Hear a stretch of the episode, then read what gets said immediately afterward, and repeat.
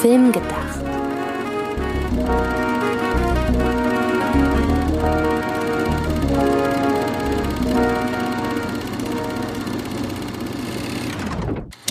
Hallo und herzlich willkommen, liebe Zuhörerinnen und Zuhörer, zu einer neuen Ausgabe von Film gedacht. Film gedacht, so wie nachgedacht, nur mit Film. Genau, den, den ihr gerade gehört habt. Das war Sydney.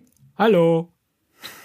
Und die, die euch gerade gesagt hat, wer ich bin, das ist die Antje. Sehr gut, du hast es, du hast es, äh, ohne dass wir es uns vorher abgesprochen haben, gerade noch äh, verstanden. Ähm, wie geht es dir? Mir geht es gut. Ich freue mich auf diese Ausgabe. Nicht so sehr wie auf die Ausgabe letzte Woche, aber trotzdem freue ich mich. Und wie geht's dir? Mir geht's auch sehr gut für die Leute da draußen, die jetzt in die Folge der letzten Woche noch nicht reingehört haben, traurigerweise. Wir haben da über Bibi und Tina gesprochen von Detlef Book, die Reihe. Daher hört da gerne noch mal rein, weil wir im Nachgang fanden, das war eine der zumindest nicht schlechtesten Ausgaben, die wir bisher aufgezeichnet haben. Ähm, und worum geht es heute? Es geht um eine, ein Komödien-Double, möchte ich fast sagen, das wir beide sehr mögen. Insbesondere geht es um den zweiten Teil und da um ein doch durchaus ernstes und auch sehr zeitgemäßes Thema. Aber bevor wir damit anfangen, wollen wir einsteigen mit der Besprechung eines aktuellen Films.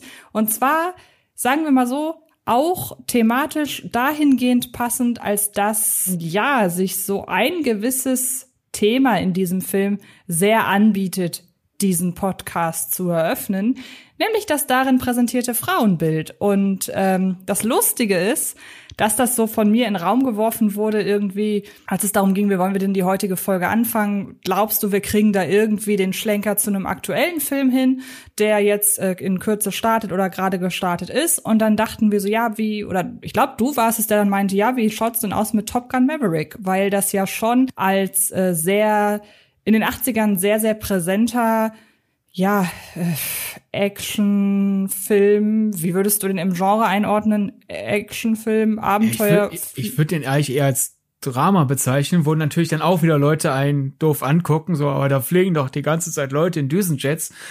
Aber ich finde, ja, es ist halt ein Drama über einen Absolventen einer Kampfpilotenschule und aufgrund dessen gibt es dann halt actionreiche Flugszenen, aber vom Duktus her ist es ein Drama, ein sehr seichtes Drama. Es ist quasi ein Popcorn-Drama. Man merkt der Regisseur Tony Scott und Produzent äh, Jared Booker mal hinter. Dennoch, für mich ist es ein Drama mit Kampfpiloten sehen und kein Actionfilm, was glaube ich auch eine der Gründe war, weshalb ich, als ich ihn damals das erste Mal gesehen habe, ein bisschen enttäuscht war, weil alle den als Actionfilm deklarieren und ich dachte, da passiert mehr. Aber da kommen wir ja gleich noch zu. Genau. Und ähm, wieso, Stichwort äh, Frauenbild, es ist einfach so, es war nun mal ein durch und durch männerzentrischer Film, sehr Testosteron geladen, auch so ein bisschen Produkt seiner Zeit, könnte man fast sagen, ohne jetzt direkt das ganze Action-Kino oder Popcorn-Kino der 80er Jahre über einen Kamm zu scheren. Aber ich glaube, wenn man sich äh, Top Gun rauspickt als Paradebeispiel für einen 80er-Film, dann ist man da, glaube ich, nicht so weit weg. Und wir haben uns dann einfach überlegt, hey, wenn jetzt äh, im Jahr 2022, also viele Jahrzehnte später, in denen sich auch die Wahrnehmung verschiedener Geschlechterrollen in den Medien so stark geändert hat und äh, auch erstmals so richtig wahrgenommen wurde vor ein paar Jahren, dann wird sich doch im Vergleich von Teil 1 zu Teil 2 einiges am Frauenbild geändert haben. Und dann kommen wir beide aus dem Kino und sagen, ja, das wird eine schnelle Episode zu, zu Top Gun. Ein schneller Abschnitt. Äh, weil, ja, so viel sich gar nicht geändert hat, denn der Film steht extrem im, in der Tradition seines ersten Teils. Also ähm, auch mit einem augenzwinkernden Verweis darauf, dass äh, Tom Cruise offenbar seitdem kein Tag älter geworden ist, könnte man fast äh, denken, irgendwie wurden Top Gun 1 und Top Gun 2, äh, Top Gun 2 kurz hintereinander gedreht, so von der, von dem Geist und von dem Flair, äh, dass sie versprühen und von der Luft her, die sie atmen. Zumal ja auch wirklich, also ich finde Top Gun Maverick imitiert stellenweise so lange, so intensiv den Original Top Gun, dass in den drei Szenen, wo Leute auf einmal Smartphones benutzen, ich jedes Mal vollkommen verwirrt war und mich dann realisiert habe, stimmt, der Film spielt im Jetzt, also es ist Echtzeit zwischen den beiden Filmen vergangen und es ist nicht, man könnte den Film wirklich, man muss nur ein paar Szenen rausschneiden, man könnte denken, Top Gun Maverick spielt zehn Jahre nach Top Gun oder so. Ja, und es gibt auch in der Anfangsphase des Films mehrere Szenen und auch Szenenwechsel, bei denen ich wirklich dachte, Moment mal, sind das jetzt neu gedrehte Szenen für den Maverick oder sind das Szenen noch aus dem ersten Teil? Also da muss man sagen, das macht der wirklich sehr sehr stilecht. Ich glaube, stilecht ist wirklich ein sehr, sehr schönes, passendes Wort. Aber ja, wie ist denn so deine Meinung zu dem Film? Weil das, was ich gerade gesagt habe, kann man, wie ich finde, sehr gut positiv und aber auch sehr gut negativ auslegen. Und ähm, das manifestiert sich bei mir in einer aktuellen Letterbox-Wertung von vier Sternen, weil das, was ich an dem Film mag, aber auch gleichzeitig das ist, was ich an dem Film kritisiere, lasse ich dir jetzt hier mal den Vortritt, weil ich dann vielleicht meine Gedanken noch ein bisschen mehr ordnen kann. Ja, du hast uns ja vor allem direkt einen Bärendienst erwiesen, glaube ich, direkt den Podcast anfangen und direkt sagen, ja, das Frauenbild in Top Gun. Also statt so dass wir uns so langsam in das Thema reinarbeiten, wie das Hauptthema heute. Du direkt den Hammer und wir haben garantiert einige neue HörerInnen, wahrscheinlich eher neue Hörer, direkt verloren, weil die denken, aha, die mögen Top Gun nicht wegen den Frauen, oder was? Fangen wir lieber mal sozusagen neu und langsam an. Wie fand ich den Film insgesamt? Zur Erklärung, ich glaube, es ist sehr wichtig, wenn man Top Gun Maverick, der jetzt aktuell im Kino neu gestartet ist, bespricht, hilft es, wenn man zur Einordnung seine Meinung über Top Gun auch noch dazu nimmt. Und das meinte ich ja eben, als ich das allererste Mal Top Gun gesehen habe, da galt der dann schon so als Popcorn-Klassiker. Da sieht man ja auch wieder, wie sich so über die Jahre Bilder von Filmen ändern können, denn Top Gun wurde ja damals von der Kritik zerrissen und äh, das merkt man mittlerweile, glaube ich, kaum, weil er jetzt eher so sein Popcorn äh, holt die Leute ab, Ruf in die Kritik hineinschwappen lassen konnte. Und Top Gun habe ich halt ersehen in der Erwartungshaltung, es ist eine Jerry Bruckheimer Produktion mit Tom Cruise in der Hauptrolle, inszeniert von Tony Scott. Und ich kannte ja auch schon den Titelsong oder Hauptsong des Films, dieses Danger Zone. Ich dachte, das wird ja jetzt hier quasi Kampfjet-Action. Stattdessen ist es halt, ja, eine Art, äh, diese, diese Schul, diese leicht gängigen Schuldramen, nur halt nicht auf einer normalen Schule, sondern halt auf einer Pilotenschule. Und deswegen war ich beim ersten Mal gucken dieses enttäuscht so, hm, das ist jetzt aber, da passiert nicht so viel, wie mir versprochen wurde. Und dann ist das auch noch so seicht, dass was passiert. Also ich konnte mich nicht schnell genug auf dieses Drama-eske einstellen lassen, weil ich dachte, für diese Drama-Duktus-Erzählung ist dieses Drama aber doch irgendwie sehr seicht. Und ich habe dann deswegen dann danach den ziemlich enttäuscht äh, die DVD ins Regal gestellt. Hatte, äh, vielleicht bin ich im falschen Jahr geboren, um den Film so zu feiern. Mal gucken. Und dann Jahre später nochmal geschaut, im Wissen, was mich erwartet. Und Top Gun 1 hat mich immer noch nicht abgeholt, weil ich ihn wirklich für den Erzählduktus, den er anlegt, zu platt finde. So dieses, oh ja, oh, das ist so, ich, ich fühle mich so schlecht, weil ich mache ja denselben Job wie mein Vater, aber mein Vater ist verschollen oder vielleicht sogar gestorben und ja, ich bin ja so ein Teufelskerl, aber irgendwie auch nicht und ah und jetzt kurz eine Action-Szene und jetzt wieder dieses Rumgequengel und dann noch ich bagge meine Ausbilderin an und äh, schon schon ist eigentlich jegliche Spannung aus dieser Romantik raus und sowieso.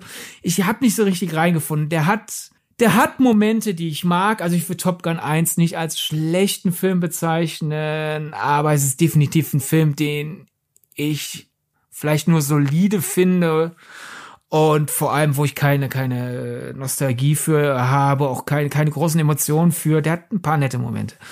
Und darum, als dann diese, vor allem aus den US-Kritiken, überschwänglichen Reaktionen der letzten paar Wochen kam, ist dieser Hype quasi komplett an mir vorbeigesegelt, weil ich dachte so, hä? Wie soll denn Top Gun Maverick diese Erwartung erfüllen? Und da saß ich dann im Kino und Punkt eins, dann ganz klar für mich ist Top Gun Maverick deutlich besser als Top Gun, denn er hat zwar auch einige der Schwächen des ersten Top Gun, aber ich finde, ich habe das vorhin einem Kollegen so erklärt, für mich wirkt Top Gun wie die erste Rohfassung. So wenn, wenn man jetzt zum Beispiel in unserem Beruf, Anche, wenn wir einen Text schreiben und nicht so ganz zufrieden sind, den zur Seite stellen, was anderes machen, den Text nochmal nehmen, überarbeiten und dann erst veröffentlichen, weil wir sagen, jetzt ist, jetzt ist gut genug. Top Gun Maverick ist das. So Top Gun war so dieses, ha, da geht irgendwie mehr. Und Top Gun Maverick ist jetzt die überarbeitete Fassung.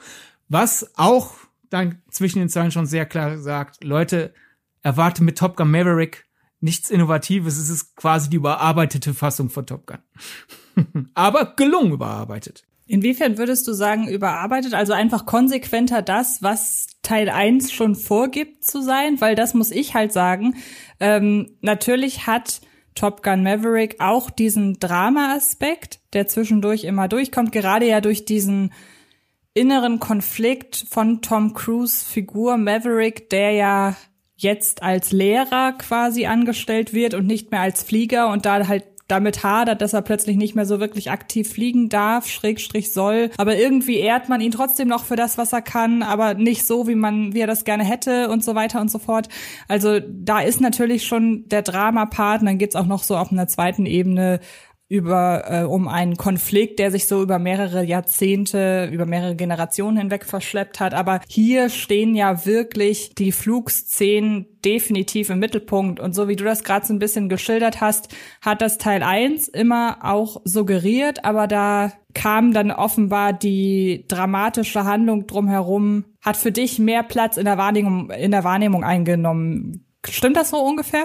Ich würde sogar Top Gun Maverick als Action-Drama bezeichnen. Beide haben das, haben dann, haben einen Cut und danach wird dir mehr Action geliefert. Aber davor ist es halt das Dilemma von Tom Cruise Figur Maverick. Und es wird halt, weil dieser Mann Pilot ist, beziehungsweise Pilotenausbilder, wird's halt geschildert, teilweise auch mit Action-Szenen, aber diese Szenen sind, finde ich, so wie sie rübergeliefert werden, weniger wow, guck mal, was für spektakuläre Stunts oder guck mal, was gerade Spannendes passiert, sondern es ist immer, hier siehst du jetzt in Aktion das berufliche und äh, charakterliche Dilemma unserer Figur. Und dann irgendwann so im letzten Drittel kommt dieses, ja gut, komm, wir machen einen Film mit Düsenjets, ne? Und Kampf, hier Kampfpiloten, weißt du was? Jetzt lassen wir es scheppern.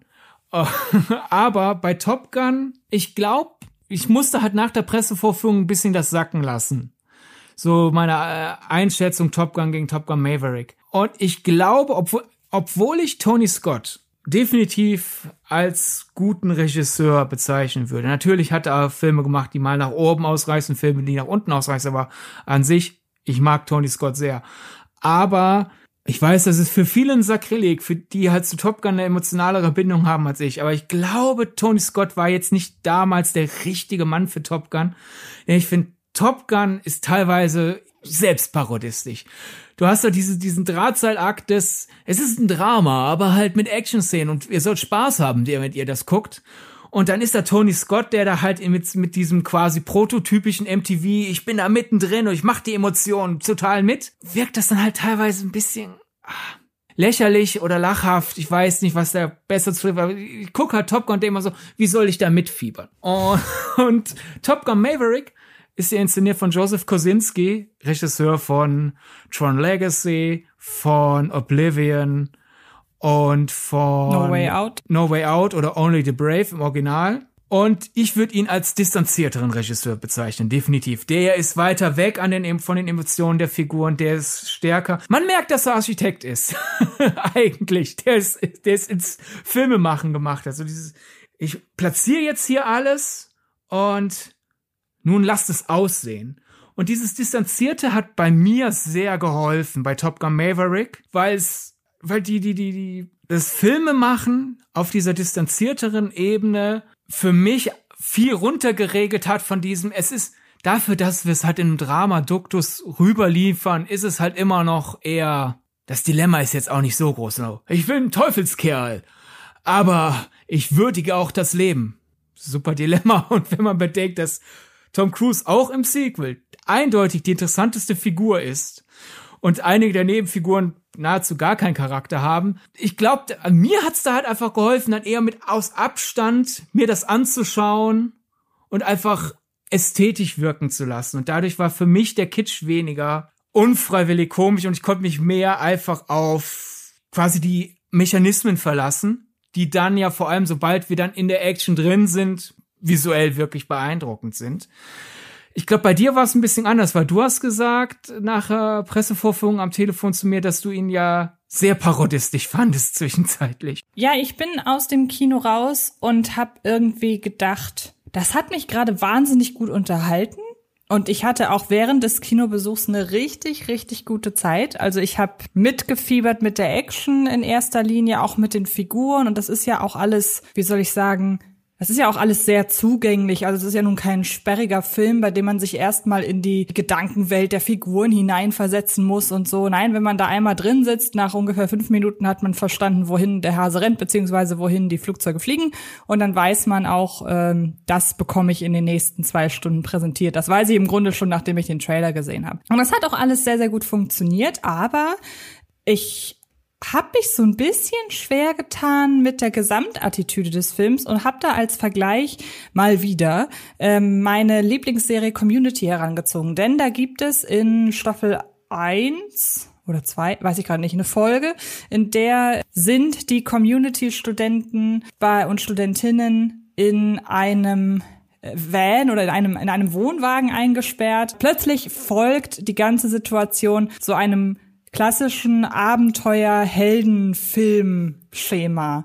Ähm, und man tut so, als wären, wäre die Crew, also als, als wären die StudentInnen jetzt Teil einer Weltraummission. Und in diesen 20 Minuten spult halt der Film einmal die kompletten Mechanismen eines solchen Filmes ab und verbeugt sich auf der einen Seite davor und zeigt auf, weshalb das Ganze funktioniert, aber spart auch nicht daran aufzuzeigen, dass das manchmal schon sehr, sehr simpel gedacht ist alles und es reicht nicht zu einer hundertprozentigen Parodie, aber es ist eine parodistische Hommage, so würde ich es so würde ich es am besten nennen. Und genau so funktioniert für mich eben auch Top Gun Maverick, so dass ich sagen kann, ich weiß genau, welche Knöpfe Joseph Kosinski gerade drückt, damit ich das, was ich empfinde, empfinde.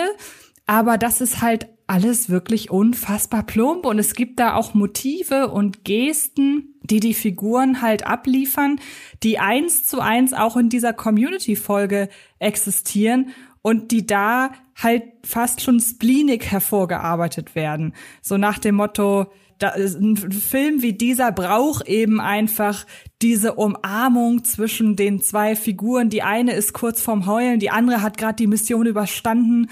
Ich glaube, bei Community sagen sie, du alter Mistkerl. Und dann als Dankeschön, dass du wieder auf die auf der Erde bist, dass du dieses äh, Raumschiff gerade äh, gelandet hast in, in unserer Wahrnehmung. Und genau diese Umarmung und genau diese jubel, jubilierende Geste einer der Personen, die unten in der Station sitzt und das Ganze beobachtet, das gibt es eben eins zu eins alles in Top Gun Maverick, aber und jetzt kommt eben das große Aber in Top Gun Maverick ist es ja nicht ironisch gemeint, sondern es ist zu 100 Prozent ernst gemeint. Und ich glaube, dass so ein Film heute nicht mehr so funktionieren kann, wenn man einfach bestimmte Arten der Inszenierung und der Erzählweise, die hier gezeigt wird, wenn man die eben aufgrund dessen, dass es schon so viele Filme gab und es die mittlerweile auch nicht mehr gibt, dass man die eben als sehr manipulierend und kalkulierend durchschauen kann. Und dadurch, dass Joseph Kosinski das aber eben so gut adaptiert von diesen Filmen, die insbesondere in den späten 80ern, frühen 90ern so populär waren, deshalb funktioniert er trotzdem. Aber ich komme einfach während des gesamten Films nicht davon los, dass ich das sehe und sage, das ist schon alles sehr plump und teilweise lächerlich und dass ich schon so in mich reingrinsen muss mit dem Gedanken, Wahnsinn, dass das wirklich damals funktioniert hat und eben auch heute funktioniert. Und so können wir vielleicht den Bogen so ein bisschen schließen zu dem Ausgangsthema und auch dem generellen Thema der heutigen Folge. Denn ich habe es ja schon angesprochen, vielleicht auch hier wieder ein bisschen plump. Äh, direkt am Anfang, ohne größere Bezüge zum eigentlich, zur, zur, zur eigentlichen Besprechung. Es ging ja eben oder es soll heute eben um das Frauenbild in einem ganz anderen Film gehen.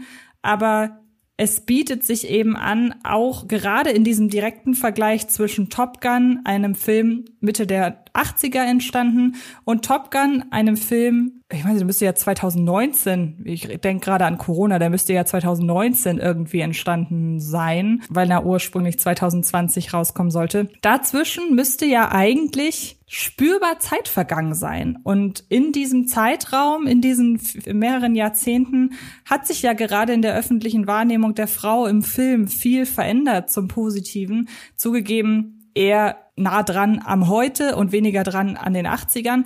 Aber man muss da ja irgendeine, irgendeine Entwicklung muss man da ja verspürt haben. Und ich sag mal so, im Anbetracht dessen, wie plump das Skript von, äh, von, von Top Gun Maverick ist, bin ich eigentlich froh, dass der Autor nicht auf Biegen und Brechen da irgendeine Geschlechter Message mit eingebaut hat, wenn er das auf dieser plumpen, auf diese plumpe Art und Weise gemacht hätte, wie der ganze Film äh, erzählt ist, wäre das nicht wirklich gut gegangen. Es beschränkt sich in Top Gun Maverick darauf, dass es eine Frau gibt in diesem engeren Kreis der Topflieger und es gibt eine Szene, in der sieht man noch eine andere Frau, ebenfalls in dieser Bar, in der sich die ganzen Top Gun Fliegerinnen und Flieger treffen, die wiederum keine Sprechrolle hat, also die einzige Sprechrolle hat eben diese eine Frau, aber sie hat für die weitere Handlung keinerlei Bedeutung. Und ich bin ja niemand, der sagt, wir brauchen unbedingt eine Frau in einem Film, weil sonst ist es kein guter Film, sonst ist es kein gerechter Film. Es macht schon Sinn, dass in diesem Metier, in dem der Film spielt, der einfach nun mal männerdominiert ist, dass da hauptsächlich Männer agieren. Aber trotzdem weiß ich, kann ich mir nicht so recht vorstellen, dass die Tatsache, dass eine einzige Frau dabei ist, dass das letzten Endes irgendwie aufrichtig ist. Weil ich hätte mir gedacht, entweder machst du es halt wirklich so, dass du es ausgeglichener machst. Oder du verzichtest einfach komplett drauf, wenn du sowieso im, im inszenatorischen Gedanken der späten 80er bist. Aber so fällt es schon arg auf, ja, wir haben jetzt eine Frau dabei. Und die hat aber auch am Ende, die ist einfach nur da. Die darf zwar ein bisschen reden und das muss man wiederum dem Film zugutehalten sie, es wird nie darauf irgendwie groß verwiesen. Sie wird von den anderen äh, komplett ernst genommen. Sie ist auch teilweise eine, die andere herumkommandiert. Also alles, alles cool. Die ist komplett irgendwie integriert in, in die ganze, äh, in die ganze Gruppe. Aber gerade weil es eben nur diese eine Frau ist, wirkt es halt schon so ein bisschen Alibi-mäßig. Und dann hätte ich mir halt gewünscht, ey, dann lass sie doch weg. Dann mach, dann bleib doch wirklich in den Gedanken deines 80er-Films und steh dazu. Aber so ist es irgendwie nichts Halbes und nichts Ganzes. Und ähm, das finde ich irgendwie lustig, wenn wir uns vorgenommen haben, ey, lass doch mal die Frauenbilder von Top Gun und Top Gun 2 vergleichen und wir stellen fest, oder ich stelle an diesem Punkt fest, was soll man da groß vergleichen? Also irgendwie ist das beides nicht so wirklich auf, also, oder sagen wir mal so, äh, in den, in Mitte der 80er war die Darstellung des Ganzen wahrscheinlich auf der Höhe der Zeit. Zum einen kann ich nicht ganz beurteilen, inwiefern das heute auch auf der Höhe der Zeit ist. Vielleicht ist das die Statistik in diesen Fliegerschulen aber irgendwie, das Ganze fühlte sich so ein bisschen komisch an. Und das ist aber auf gar keinen Fall, das möchte ich in dieser Stelle unbedingt betonen, das ist auf gar keinen Fall ein Grund, weshalb ich Top Gun 2 insgesamt so kritisch sehe. Vor allem, dass du dich entschuldigst. Du hast, hast ihm vier Sterne gegeben und hast das Gefühl, dich entschuldigen zu müssen, du würdest ihn zu kritisch sehen. Also da sind wir schon angekommen. Ich habe das jetzt nur deshalb hervorgehoben, weil wir im Vorfeld gesagt haben, wir, wir konzentrieren uns bei unserer Besprechung von Top Gun 2 auf genau diesen diesen Aspekt. Und das war, bevor wir den Film gesehen hatten. Wir fanden einfach wirklich nur, dass es naheliegend ist, ähm, bei einem solch männerzentrischen Film, der nun eine Fortsetzung erhält, dass wir mit dem einfach mal den Podcast heute anfangen. Es ist nicht so, dass wir aus dem Film gekommen sind und das erste, was uns auffiel, war, äh, da ist nur eine Frau im Cast. Nee, nee, also so, so war das definitiv nicht. Und ich muss auch ganz ehrlich sagen, hätten wir uns den Film jetzt nicht vorgenommen für diesen Podcast, wäre mir, hätte ich mir da jetzt auch weniger Gedanken drüber gemacht, einfach weil ich den Film als das sehe, was er ist. Er ist eine im, im Stile des Erstlings äh, inszenierte Fortsetzung eines männerzentrischen Action-Dramas ähm, beziehungsweise männerzentrisches Gut, Tom Cruise-zentrischen Action-Dramas. Und daher, mein Gott, dann soll es eben so sein wie jetzt. Aber wenn man sich darauf konzentrieren will, und da haben wir ja gesagt, dass wir das machen, dann komme ich über das, was ich gerade gesagt hat, leider nicht drum rum. Ich fand interessant, allein, dass du äh, vorhin den ganzen Community-Vergleich gemacht hast, so Motto, Top Gun Maverick ist so fast so wie die eine Community-Folge, was daran liegt, dass die eine Community-Folge halt sehr viel aus dem ersten Top Gun übernommen hat, von den Gesten her. Und da sieht man ja, wenn bei dir die Parodie stärker hängen geblieben ist, wie dann die Wirkung ist, wenn man halt fast dasselbe nochmal macht, nur über 35 Jahre später. Und bei mir ist es halt, weil ich von dem Regieblickwinkel angegangen bin, ja, es ist, es ist schon, bei mir war es, ich fand es ein bisschen affektiert, wie sehr Top Gun Maverick in manchen Szenen versucht den Original Top Gun nachzumachen. Also das ist, wer bei Star Wars das Erwachen der Macht schon fand, das ist zu nah am Original Star Wars. ich bin sehr gespannt, was diese Personen dann über Maverick denken. Der Maverick ist noch viel näher am Original Top Gun.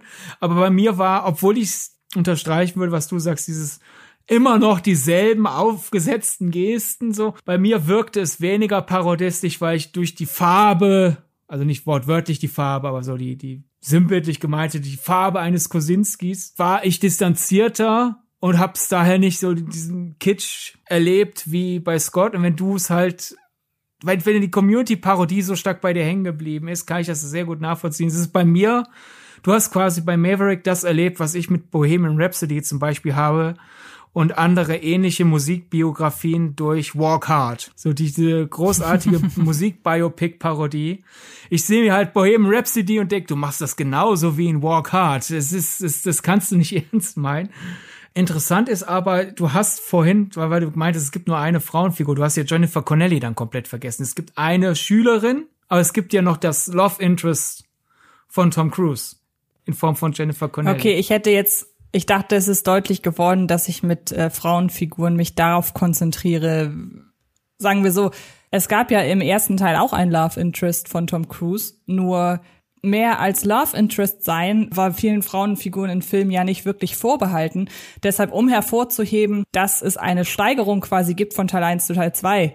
Deshalb habe ich sie jetzt genommen, die Dame, die, die, die Schülerin deshalb genommen, weil die gibt es jetzt. Die gibt es zusätzlich quasi zu dem, was wir bisher gesehen haben. Klar, es gibt hier auch wieder eine Figur, die nicht mehr tun darf, als Tom Cruise anschmachten, so. Aber das, da ist ja, da sehe ich ja keine Steigerung dann von Teil 1 ja. zu Teil 2. Das ist ja einfach nur wiederholen. Ja, aber wenn wir schon ankommen, die, die Frauenbilder zu, zu vergleichen, dann sollten wir ja jetzt nicht eine der Frauen unter, so aus dem Flugzeug schmeißen, finde ich. Und ich, ich, ich finde, da ist ja die größte Änderung, und vor allem wichtig ist, bringen wir das doch einfach auch den Leuten bei. Es gibt ja sozusagen bewertende und beobachtende Kritik. Ich könnte mir vorstellen, dass jetzt manche vielleicht wirklich denken, weil wir jetzt sagen, Top Gun Maverick hat jetzt nicht die besten Frauenfiguren, dass sie denken, dadurch finden wir den Film schlechter oder manche vielleicht sogar denken, dadurch finden wir den Film besser. Aber die, die Leute finde ich schon mal suspekt. So, das ist jetzt einfach nur beobachten. So nach dem Motto, es gibt diesen Film und äh, zwischen Teil 1 und Teil 2 sind über 30 Jahre vergangen. Was hat sich verändert? Und wie man ja in Anches Vier-Sterne-Kritik bemerkt hat, dass man kann diese beobachtende Kritik parallel führen zur bewertenden Kritik. Daher, wenn wir jetzt was Negatives über die Frauenbilder in Top Gun Maverick sagen, heißt das nicht, dass dadurch der Film schlechter wird oder so. Aber mit Blick auf unser Centerpiece heute sei das hier mal einfach kurz eingeschnitten. Und ich finde interessant in dem Fall von Jennifer Connellys Figur in Top Gun Maverick. Für mich war es zweieinhalb Schritte vor, eineinhalb Schritte zurück.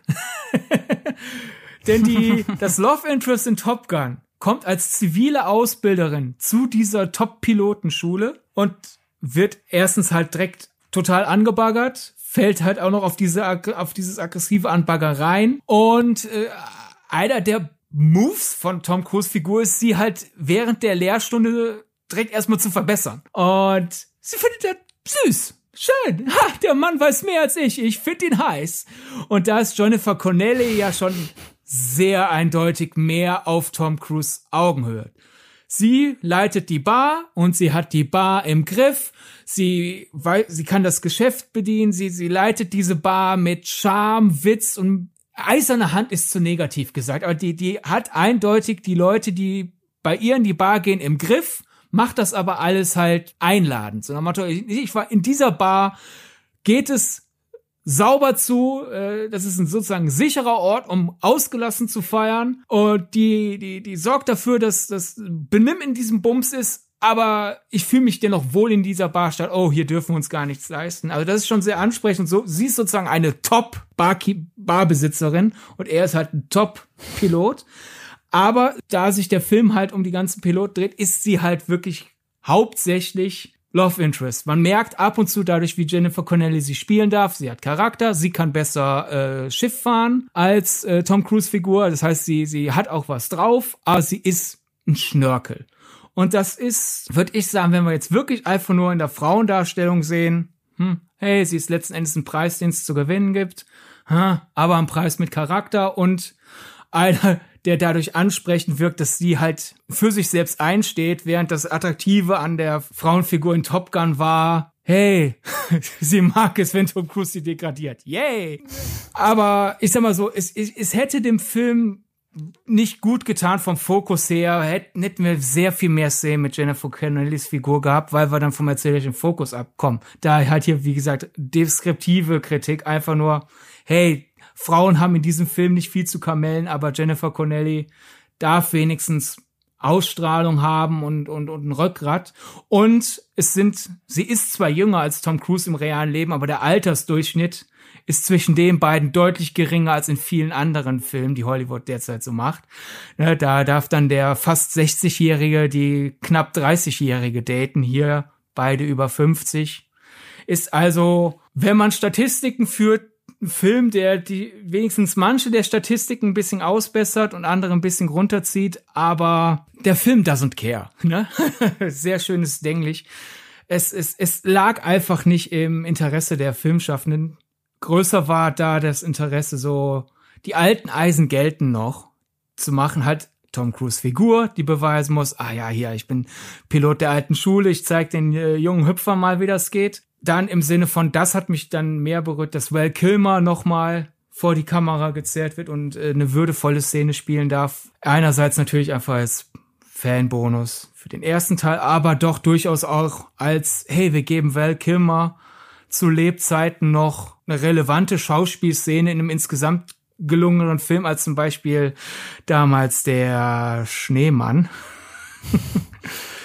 äh, hey, gib dem Mann, auch wenn er aufgrund äh, seiner Krebserkrankung nicht mehr wirklich äh, schmerzfrei sprechen kann, wir geben ihm dennoch eine gute Szene. Äh, und einfach auch ich finde es interessant, Jerry Bruckheimer, was der sich in den letzten Jahren für Projekte aussucht. Ich will jetzt nicht sagen, Top Gun Maverick ist ein Metafilm, weil dafür kokettiert er zu wenig mit dem Element. Es ist einfach nur auf biografischer Ebene interessant. Jerry Bruckheimer, lange Zeit King of Hollywood, einer der Produzenten schlechthin, einer der Produzenten, bei dem man mit dem Namen geworben hat, so meinte, oh, das ist eine Jerry Bruckheimer-Produktion, den müssen wir doch sehen.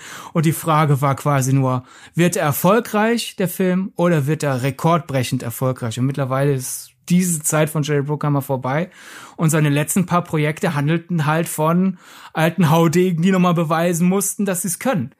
Also ich habe da so eine Vermutung, dass, dass er sich da zu diesen Projekten angezogen fühlt. Und dann ja, natürlich endet der Film auch noch mit einer Widmung an Tony Scott, wo ich ja direkt nach der Presseform geschrieben habe, so dieses Ja, durch dadurch musste ich noch mal dran denken, wie traurig ist es, dass wir als Gesellschaft uns irgendwie mal antrainieren müssen, Leute zu würdigen, solange sie noch unter uns weilen.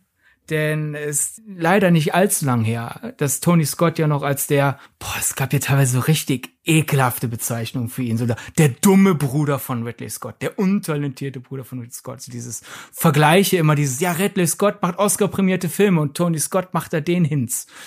Und in den letzten Jahren ist ja die Liebe, die Tony Scotts Schaffen verdient bekommen hat, endlich bisschen stärker in den Mainstream des Filmdiskurses geraten.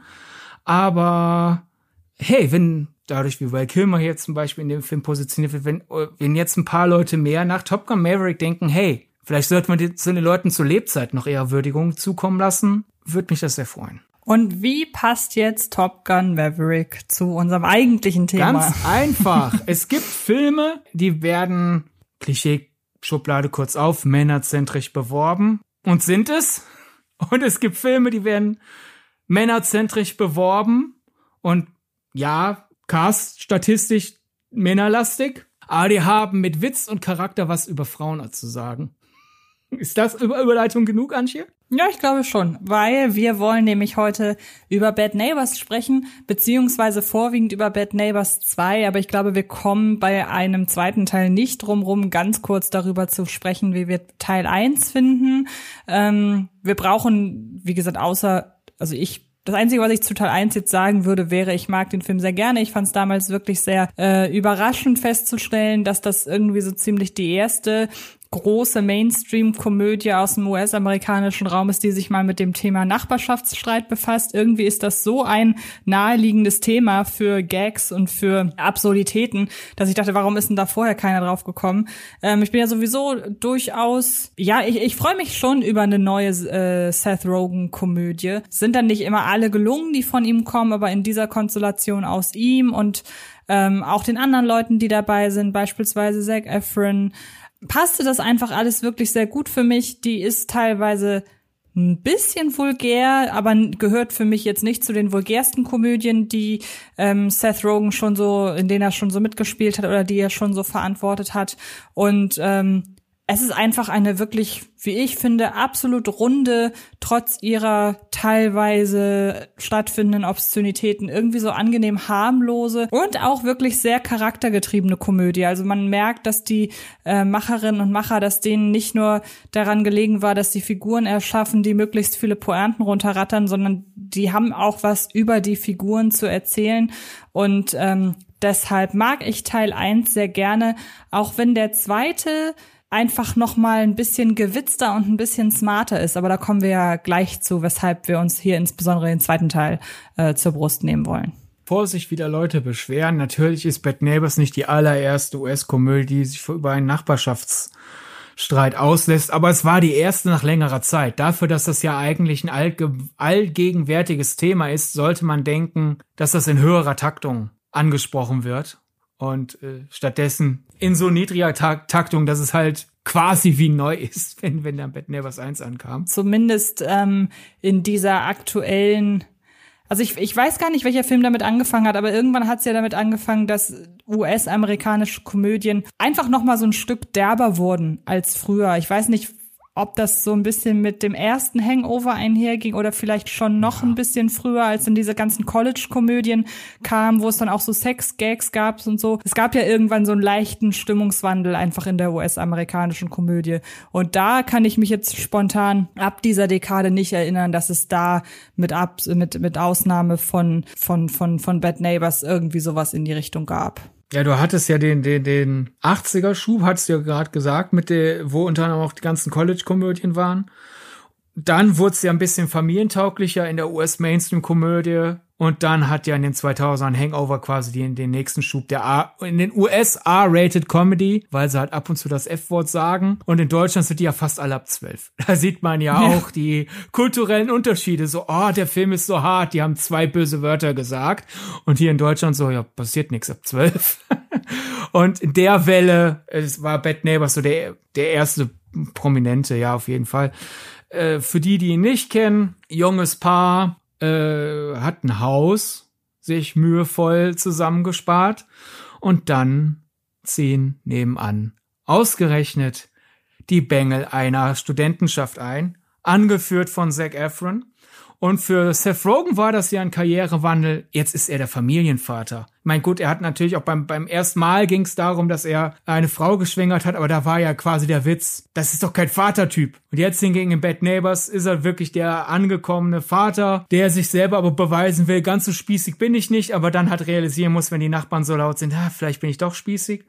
Und für unseren Fokus heute, und wir kommen gleich dazu, warum heute das unser Fokus ist, gibt's da bei Bad Neighbors nicht so viel Interessantes zu erzählen, außer halt einfach, wie man durch kleine Stellschrauben einfach ein bisschen besser die Realität abbilden kann, auch in einer überhöhten Komödie und dadurch vielleicht sich ein paar Gag-Vorlagen neu reinholt und dadurch erfrischender und lustiger sein kann.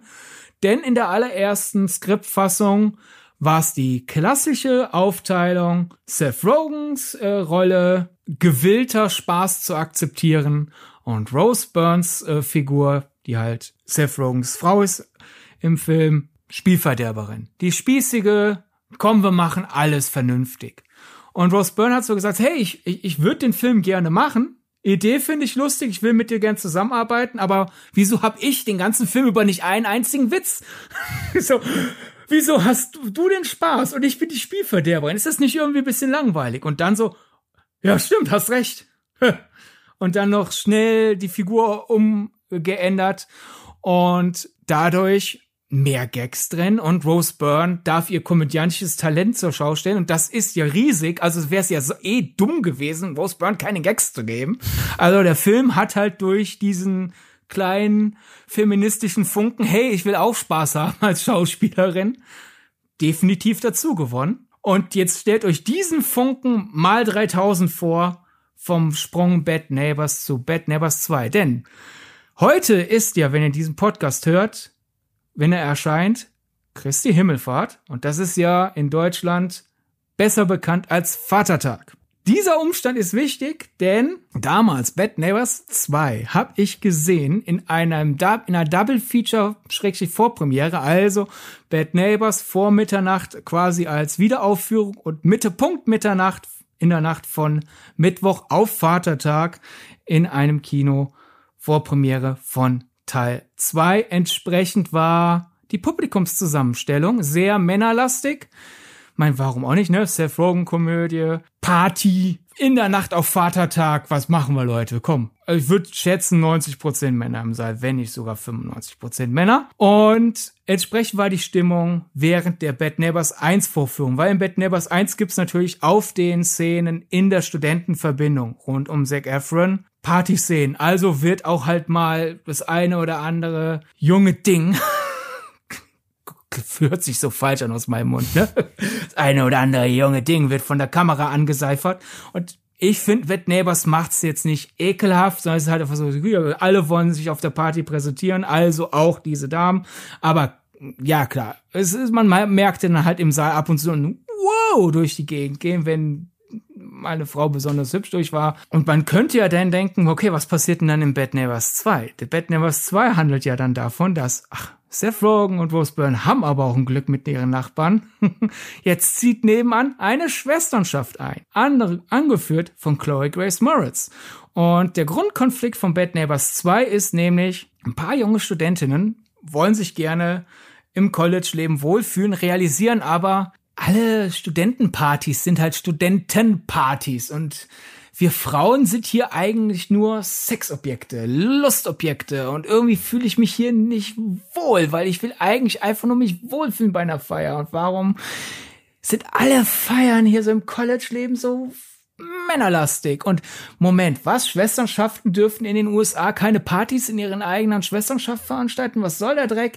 Wir rebellieren, wir machen jetzt quasi Feiern, wie wir sie wollen. Das Problem ist halt, dadurch haben sie wenig Geld, denn die Bruderschaften verdienen Geld, indem sie Eintritt für ihre wir geifern jetzt Frauen an Partys verlangen und was will die Schwesternschaft? Und dann kommt, gibt's halt einen großen Konfliktmoment in dem Film, wo die Schwesternschaft überlegen muss, machen wir jetzt so eine Party, wo wir quasi Männer anlockend rumlaufen, wo wir uns halt sexy für die Jungs anziehen und irgendwie so eigentlich alles, weshalb wir diese Schwesternschaft gegründet haben, über Bord werfen, weil wir dringend Geld brauchen. Und in diesem aufgepeitschten Vatertagspublikum, das beim ersten Teil noch, wow, bei einigen hübschen Frauen dann so gemacht hat, ging wirklich ein, also so, ein Raum durch die Reihen tut's nicht.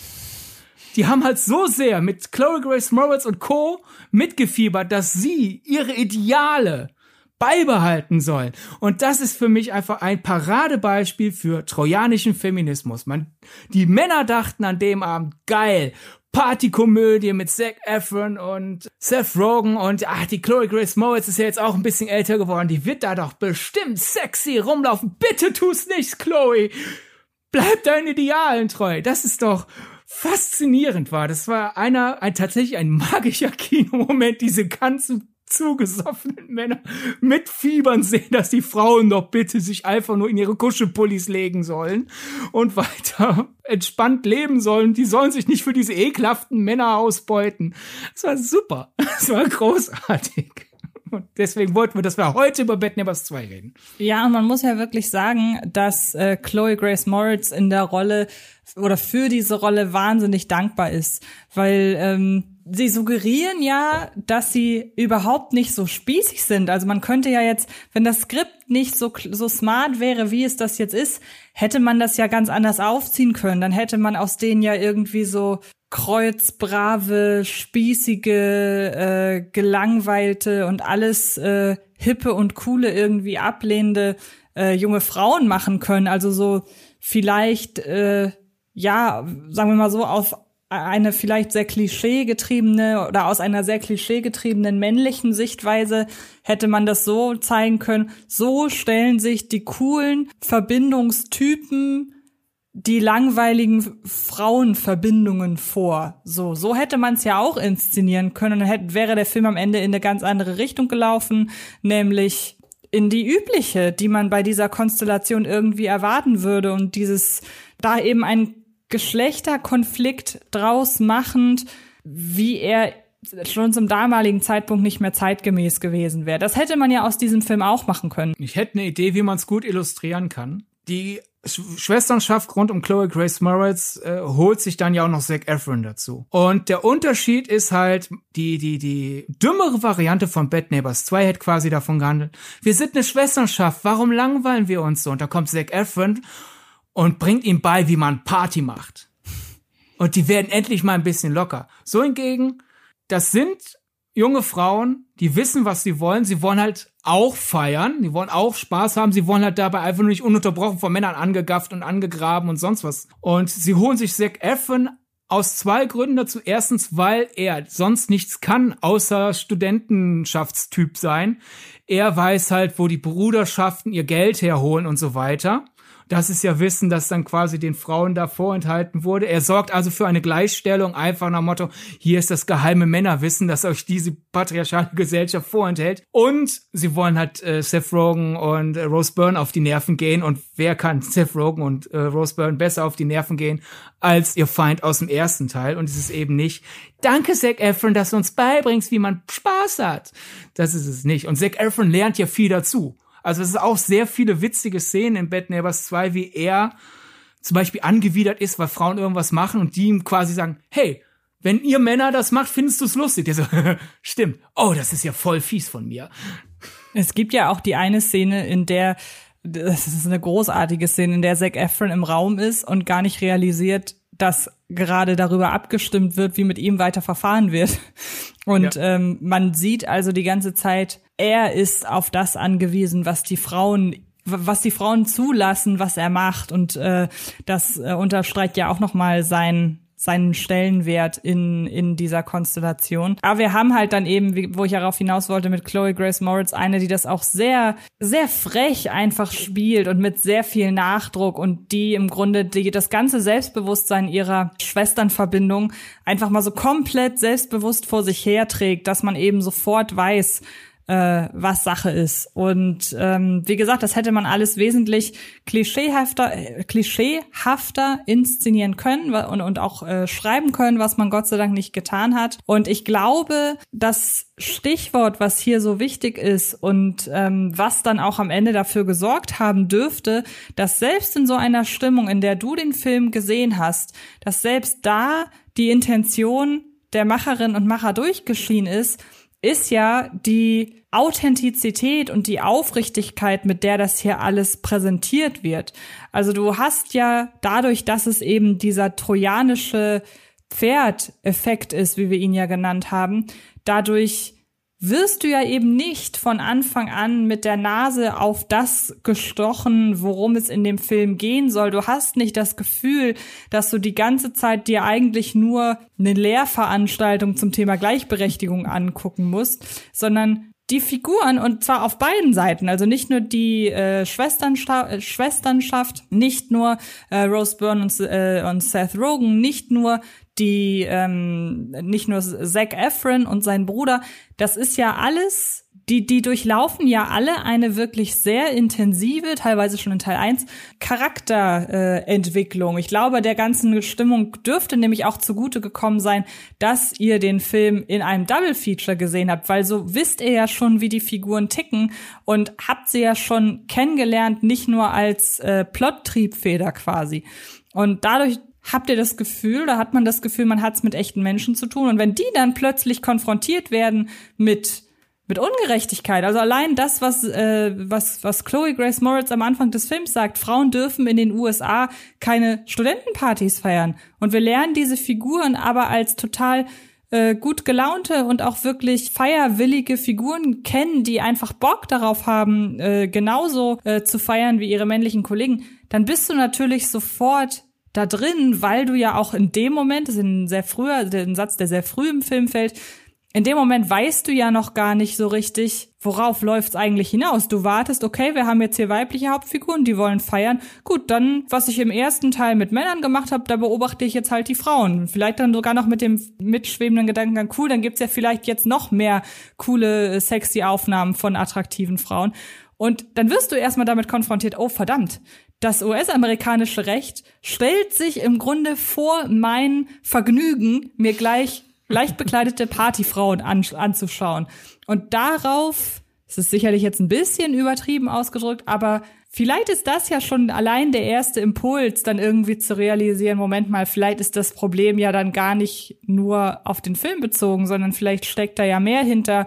Und es gibt ja nicht nur Chloe Grace Moritz und ihre fiktionalen Figuren im Film, sondern es gibt diese Menschen ja wirklich. Und ähm, ich glaube, darüber könnte man sich vor allen Dingen dieses Mitfiebern so sehr erklären. Und deshalb bin ich ja generell sehr ein Fan davon, wenn ich Themen im Film angesprochen bekomme, dass ich das ohne den Zeigefinger mache. Ich meine, wir haben ja vor einer Woche, genau, wir haben ja im Rahmen des Bibi Blocksberg Podcasts auch von der Entwicklung des deutschen Kinder- und Familienkinos gesprochen. Und ich weiß gar nicht, ob wir es da groß thematisiert haben. Ich glaube nicht, weil es einfach nicht nötig war in dem Kontext. Aber das haben ja deutsche Kinderfilme gerne mal, dass da so die, die Botschaft sehr offensiv zur Schau tragen und immer wieder, und egal in wie vielen Nebensätzen, darauf hinweisen, wo wir eigentlich moralisch hier drauf hinaus wollen. Und da macht man ja automatisch irgendwann dicht, weil man fühlt sich halt so belehrt. Kinderfilm kann man sich vielleicht noch damit rausreden, dass man sagen kann, ja, aber es sollen ja auch ganz kleine Leute sehr einfach äh, verstehen.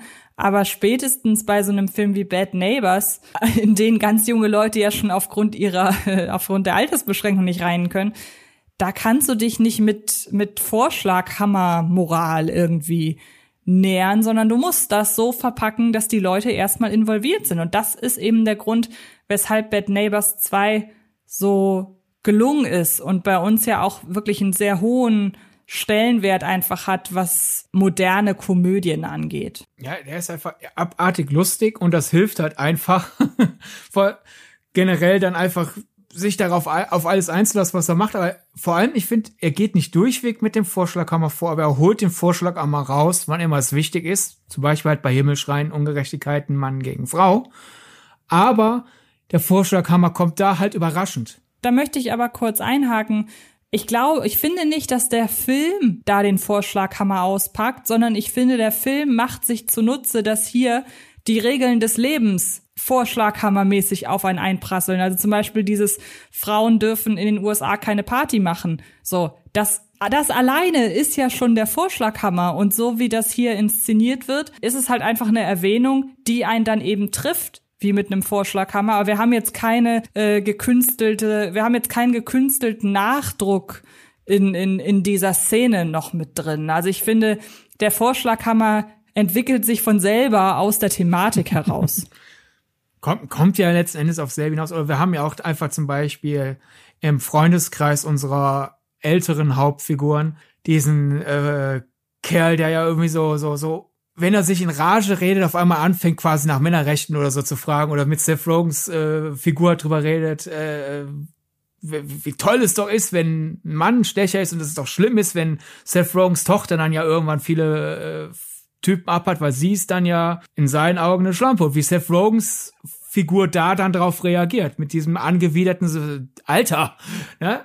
Äh, der, der, der Film holt schon immer wieder mal himmelschreiende Gerechtigkeiten aus der Realität heraus, aber die kommen halt insofern trotzdem überraschend, weil durchs Marketing und dadurch, wie der Film auch erstmal anfängt, war nach dem Motto, ah, okay, jetzt die Nächsten, die Party feiern und damit Seth Rogen und Rose Byrne nerven, äh, durch diese Ausgewogenheit, einerseits mögen wir die beiden, Andererseits macht es aber auch Spaß, die Leiden zu sehen. Dadurch freut man sich ja ein bisschen. Ah, wenn jetzt Chloe Grace Moritz und äh, Beanie Feldstein, die ja hier eine ihrer ersten nennenswerten Rollen hat, die ja später Booksmart in der Vita hatte, sehr toll. Man freut sich so ein bisschen, ja, die werden jetzt den auf, auf den Senkel gehen und so. Man ist also bereit für, für alle möglichen Schabernack, der kommt und dann kommen in Bad Numbers 2 halt immer und immer wieder quasi die, die Magengrubenschläge. Äh, Moment mal, wie ungerecht ist diese Realität einfach?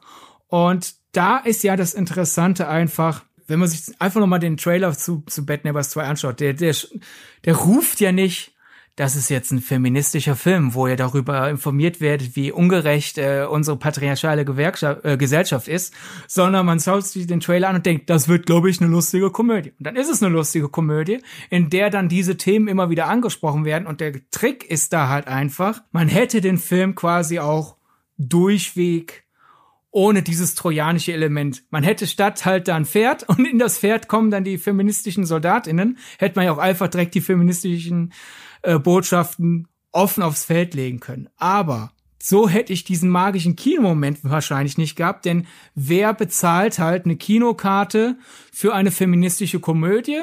Leute, die eine feministische Komödie sehen wollen. Und die würden vielleicht auch zwischenzeitlich bei diesen Ungerechtigkeiten genervt aufstöhnen oder so. Aber das magische Element war halt Typen, die gerade die einen Film vorher quasi noch, ja, yeah, Frau in engen Klamotten, dass die jetzt auf einmal so, tut's nicht! Mit vollem Inbrunst und so. Die haben, würde ich jetzt einfach mal behaupten, ein bisschen was dazugelernt. Und diese Leute dazu zu bringen, sich in die weibliche Perspektive rein zu versetzen, diese Leute dazu zu bringen, mit Chloe Grace Moritz mehr mitzufiebern als mit Zac Efron, die kannst du halt nicht erreichen, wenn du das von vornherein offen machst. Und diese, diese, diesen Zauber so, ha, du hättest nicht denken können, dass du diese Perspektive einnehmen kannst, erreichst du halt eher mit diesem trojanischen Trick, ist meine Behauptung. Ich glaube, das ist eine Sache, wo Bad Neighbors 2 eins der besten Beispiel ist. Weil natürlich manche Filme, wenn sie außerdem eine Botschaft haben, der nicht ganz gerecht werden. Aber ich finde, Bad Neighbors 2 wird seiner äh, Perspektive gerecht und schafft es halt, sie immer und immer wieder überraschend nach vorne zu kehren und so halt Leute zum Mitfiebern zu bewegen, die vielleicht wenn man ihn von Anfang an gesagt hätte, hier ist eine Komödie mit Chloe Grace Moritz, die es ungerecht findet, wie unsere patriarchale Gewerks äh, Gesellschaft funktioniert, hätten die Bock drauf gehabt, einige der Leute, die da im Kino saßen, glaube ich nicht.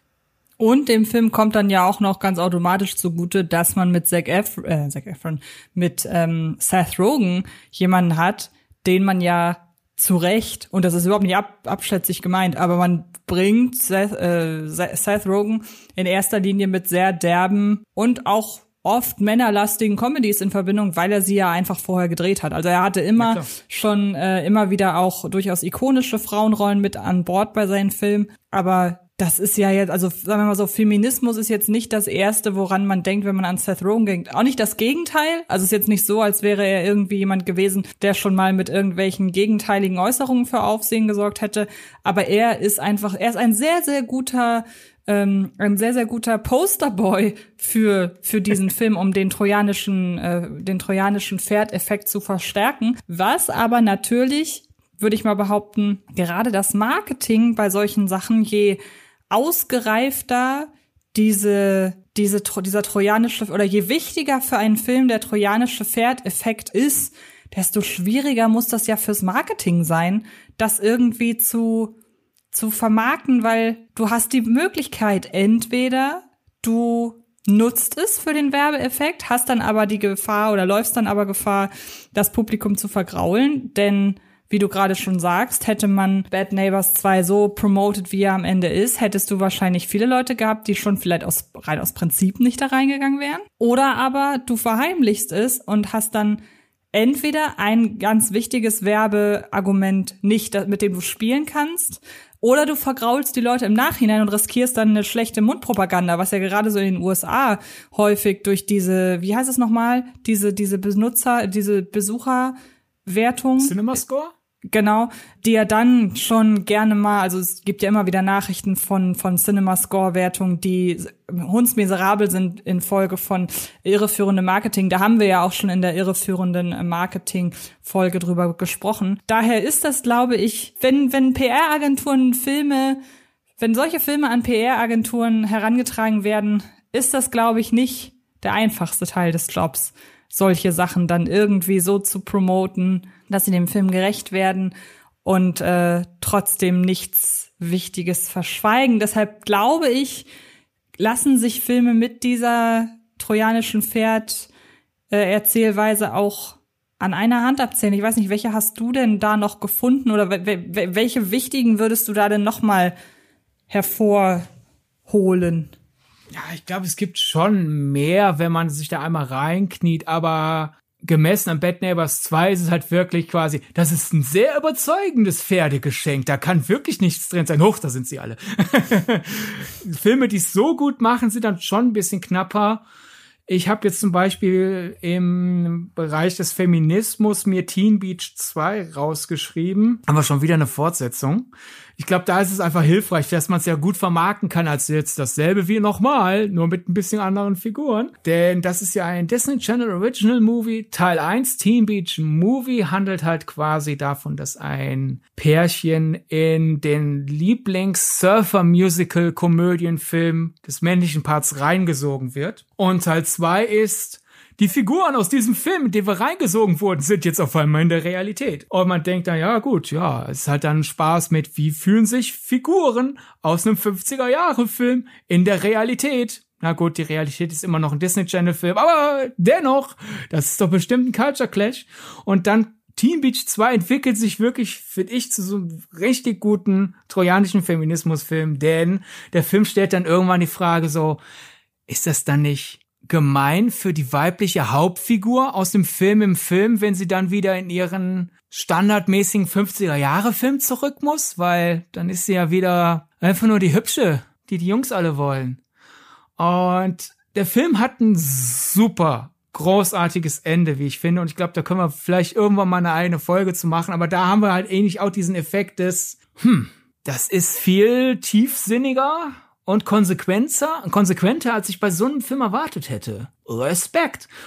Den hätte ich mir da so als Beispiel rausgeschrieben. Oder können wir es kürzer fassen? Äh, eigentlich ja, wir haben ja letzte Woche schon drüber gesprochen, Bibi und Tina, Mädchen gegen und Mädchen gegen Jungs, als dass man in den Film reingehen könnte mit dem Gedanken, okay, der Film hat Spaß darüber, wie sehr sich Mädchen und Jungs auf die Nerven gehen. Und stattdessen behandelt er das ja dann doch ausgewogener und aussagekräftiger nach dem Motto, es sollte keinen Geschlechterkampf geben. Es gibt ihn aber in der Realität. Und solche Typen wie Phil Laude, also nicht der reale Phil Laude, sondern die von Phil Laude gespielte Figur Urs, die sind's schuld. Diese toxischen Typen versorgen, versauen allen den Spaß nicht nur den Frauen, sondern auch den Männern. Und darum geht uns allen Feminismus etwas an. Das ist ja etwas, das du nach den ersten paar Minuten Bibi und Tina 3 nicht erwartest und erst recht nicht nach Marketing erwarten würdest. Und daher könnte ich mir da auch vorstellen, dass das einer der Gründe ist, warum Bibi und Tina Mädchen gegen Jungs auf Amazon nicht so viele, das ist ja alles Ideologie, mein Kind wird jetzt verlinkst, nicht solche Amazon-Kommentare hat wie Bibi und Tina 4, der doch ein bisschen offener seine progressive Botschaft rausspielt und anscheinend dann idiotische Eltern direkt gegen den Film aufbringt. Genau, also Bibi und Tina, Mädchen gegen Jungs hatte ich auch als Beispiel. Ich würde ah, gerne noch mal so ein bisschen sorry. in die Richtung gehen. Oder sagen wir mal so, ich, ich nehme mal einen Film vorweg und kündige direkt an, dass wir den Film Ende des Jahres als kurzen Nachklapp zu dieser Folge behandeln werden, denn er ist zum jetzigen Zeitpunkt immer noch nicht erschienen, obwohl ich ihn, glaube ich, gefühlt schon vor einem Jahr gesehen habe, ähm, nämlich Caveman mit Moritz bleibt treu. Ich möchte da gar nicht so viel zu sagen. Es ist die Verfilmung eines, äh, ja, Stand-up-Theaterstücks, in der ähm, in diesem Fall Moritz Bleibtreu als Hauptfigur erzählt, wie es dazu kam, dass er sich von seiner Frau getrennt hat. Und viel mehr möchte ich da zum jetzigen Zeitpunkt auch noch gar nichts zu sagen, einfach weil ich auch glaube, dass so viel darüber, noch, es gibt kein Embargo, aber es wird halt darum gebeten, dass man jetzt bei dieser krassen Verschiebung doch bitte erstmal äh, erst wieder was zu dem Film sagt, wenn er denn startet, was ich auch völlig verstehen kann, weil man will ja dann doch irgendwie die Aufmerksamkeit haben. Deshalb will ich zum Inhalt beziehungsweise zur zu einer Meinung jetzt gar nicht mehr groß was sagen. Den Inhalt, äh, im Zweifelsfall kann man gucken, worum es im Theaterstück geht. Aber das ist, finde ich, das perfekte Beispiel für eine trojanische Komödie in diesem thematischen Bereich. Und ähm, genauer würde ich dann darauf eingehen, wenn der Film auch für alle Leute da draußen äh, verfügbar ist. Ich habe mal überlegt, in welchen Bereichen gibt es sowas denn noch, beziehungsweise macht es Sinn, dass es sowas noch gibt, weil warum sollte man denn auf äh, inhaltliche Tiefe im Vorfeld im Marketing verzichten, um sie dann, um die Leute dann damit zu überraschen? Also das muss ja, können wir gleich nochmal drüber diskutieren, ob es so trojanische Dinge auch oder trojanische Messages auch gibt ähm, bei positiven Themen. Denn dann wäre die Frage, warum muss es dann trojanisch verpackt sein? Aber ich würde gerne noch mal das Thema äh, Rassismus anbringen. Denn äh, wenn ich da zum Beispiel an Get Out denke, der erst so richtig seine Wucht entfaltet, auch im Hinblick darauf, wie oder oder infolgedessen, dass der Film doch damals sein, mit seinem Trailer nicht so sehr in die Richtung vermarktet wurde, die der Film am Ende war. Also man wusste, okay, wir haben hier einen Horrorfilm mit einem afroamerikanischen Darsteller.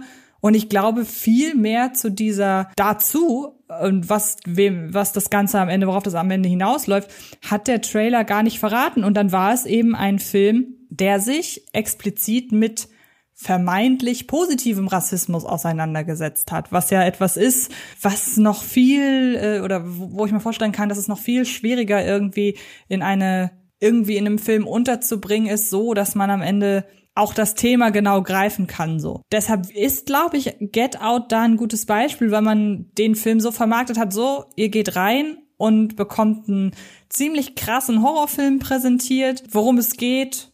Ja, irgendwie um einen Typen bei seinen Schwiegereltern und die sind irgendwie creepy, muss ja so gesehen nicht zwingend irgendwas mit äh, Ethnien oder Hautfarbe und so weiter zu tun haben.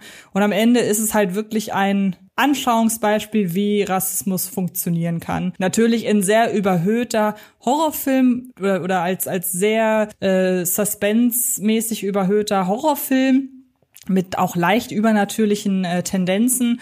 Aber der Kern der Sache, ich finde nicht, dass der einen so ähm, angesprungen ist durch den Trailer. Ich weiß nicht, wie das bei dir damals war, ob das für dich so klar war, in welche Richtung Get Out gehen würde. Ja, ich finde es super Beispiel, weil ich den wirklich komplett vergessen habe, dass der in die Kategorie fällt, weil wir ja natürlich mittlerweile durch Jordan Peels schaffen. Ich habe Get Out so eindeutig in der Schublade Elevated Horror Horror über Rassismus, weil ich vergessen habe, ja, man kann basierend auf dem damaligen Marketing und wenn wir jetzt wieder ein paar Jahre warten, so dass der Diskurs über Get Out wieder leise wird, man könnte ihn irgendwann wieder unvorbereitet gucken und denken, ja, creepy äh, Schwiegereltern in Spee, okay, man erwartet ja nicht zwingend einen Rassismusfilm.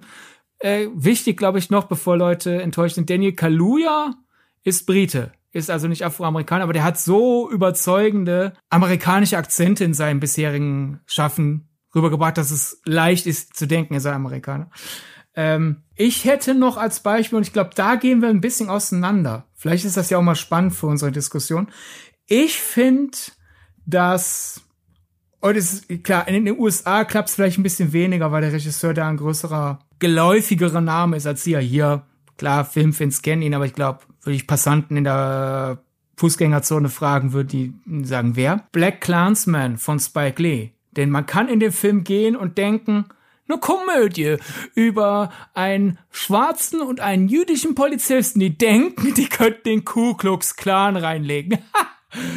so dumm könnten, muss man ja erstmal sein. So denkt, die könnten da eine Undercover-Mission starten. Also wirklich. Ist ja absurd. Und dass man da jetzt nicht zwingend denkt, dass da irgendwie mit den Themen sich auseinandergesetzt wird. Ich finde auch, dass die Trailer da sehr gut versucht haben, dieses Bad Neighbors 2-eske trojanische Pferd aufzuzäumen, weil so die erste Werbung wirklich quasi sich auf die Absurdität dessen konzentriert hat, dass John David Washington beim Ku Klux Klan anruft und fragt, ob er Mitglied werden darf. Aber da war eher so dieses, was für ein Idiot oh, die Karte wurde gespielt. Und ich kann mir schon vorstellen, dass da wirklich Leute dann in Black Clansman reingegangen sind. Oder realistischeres Beispiel beim Scrollen durch Streamingdienst über den stolpern so diese absurd wirkende Prämisse lesen oder den im Fernsehen erwischen und den denken, das ist jetzt unterhaltsam. Eine absurde Polizeisituation. Und dann kommt halt Spike Lee an und sagt, du denkst doch nicht wirklich, dass ein Film über den Blue Ku Klux Klan eine leichte Komödie sein kann. Also wirklich. Und dann kommen die ganzen Mecher Messerstiche, wie, wie schlimm das alles ist und dass wir uns mit diesem Thema gefälligst vernünftiger auseinandersetzen müssen. Weil ich finde, soweit weit Spike Lee fähig ist, trojanisch vorzugehen, was Spike Lee ja eigentlich jemand ist, der sehr offen mit seinen Themen umgeht und sehr klar sagt, hallo, hier ist meine Haltung, wie kann man nicht meine Haltung haben? Und ich finde das super an ihm. Aber ich glaube, an Black Clansman ist auch Teil der Faszination dessen, dass ich den für Leute zugänglich finde, die nicht von vornherein hundertprozentig mit Spike Lee zustimmen. Dass er da am ehesten Leute um den Finger wickeln kann, die sonst nicht willens wären, ihm zuzuhören. Ja, macht so Sinn in der Argumentation. Immerhin muss man La Clansman zugutehalten, dass der ja von Anfang an im Marketing auf jeden Fall die, die, die Thematik schon benannt hat. Und das hat Get ja. Out ja so gesehen nicht gemacht. Aber ich weiß, du sprichst da von einer, sagen wir so, in dem trojanischen Pferd wurde eine Tonalität in diesem Fall versteckt und nicht eine Thematik. Ja. Sagen, sagen wir so, trojanischer, trojanische Ernsthaftigkeit. Genau, genau. Ja. Ähm, ich erinnere mich an einen Film, den würde ich dann aber gerne in der Beschreibung an dich weiterleiten, der auch immer mal in diesen äh, in diese Kategorie gefallen ist bei bei vorab so Brainstormings und das ist Heil. Meinst du Dietrich Brüggemanns Heil? Ja, ja. Ja, ist natürlich nicht mehr das einfachste Thema. Aber lass uns doch an dieser Stelle einfach mal kurz äh, Künstler von, von seiner Kunst trennen, weil zum damaligen Zeitpunkt, als wir beide Heil gesehen haben, hat der trojanische Pferd-Effekt für uns funktioniert. Du kannst ja wenigstens mal kurz ansprechen, in welche Kerbe der Film schlägt. Ja, ich hätte den eigentlich, gar, also den hätte ich jetzt weniger bei Trojanisch eingepackt aber wir können ja jetzt drüber reden. Vor allem die Sache ist ja die eigentlich, dass das, das Traurige an Heil ist ja quasi, dass Dietrich Brüggemann sich unbedingt mal Heil angucken sollte. Weil der heutige Dietrich Brüggemann nicht mehr der ist, der Heil gemacht hat und der heutige Dietrich Brüggemann Heil bräuchte. Weil ich glaube, da, da sind wir vielleicht wieder bei trojanischer Intensität. Mhm. Denn niemand geht in eine, äh, einen Film namens Heil mit dem Poster, das Heil hat und denkt, keine Ahnung, worum es gehen wird. Ja, das stimmt. Aber wir haben halt die trojanische Intensität, ähnlich wie bei Black Clansman, das Heil ja doch sehr lange wie eine sehr alberne, sehr seichte Komödie wirkt über die dummen Nazis und äh, dass man lange im Film vielleicht denken könnte, dass die Attitüde des Films ist, was für ein lästiges Problem. Naja, wir werden den schon her. Und das Heil ja doch sehr gut durch dieses fast schon fiebrige Aneinanderreihen an, an ziemlich sketchhaften Situationen zeigt, wie alle daran mitschuldig sind, dass halt das äh, Problem mit Rechtsradikalen in Deutschland so lichterloh brennt, wie es halt brennt, weil es immer irgendwelche Gesellschaftsschichten gibt, die sich quasi versuchen, die Hände zu waschen und zu sagen, ich bin nicht daran schuld, dass die immer noch Gehör finden. Du hast halt, und dann kommt der Film halt an und sagt, doch, die intellektuelle Elite, die Feuilleton macht, ist daran mitschuld, aus diesem Grund. Die bürgerliche Mitte ist daran schuld, aus diesem Grund.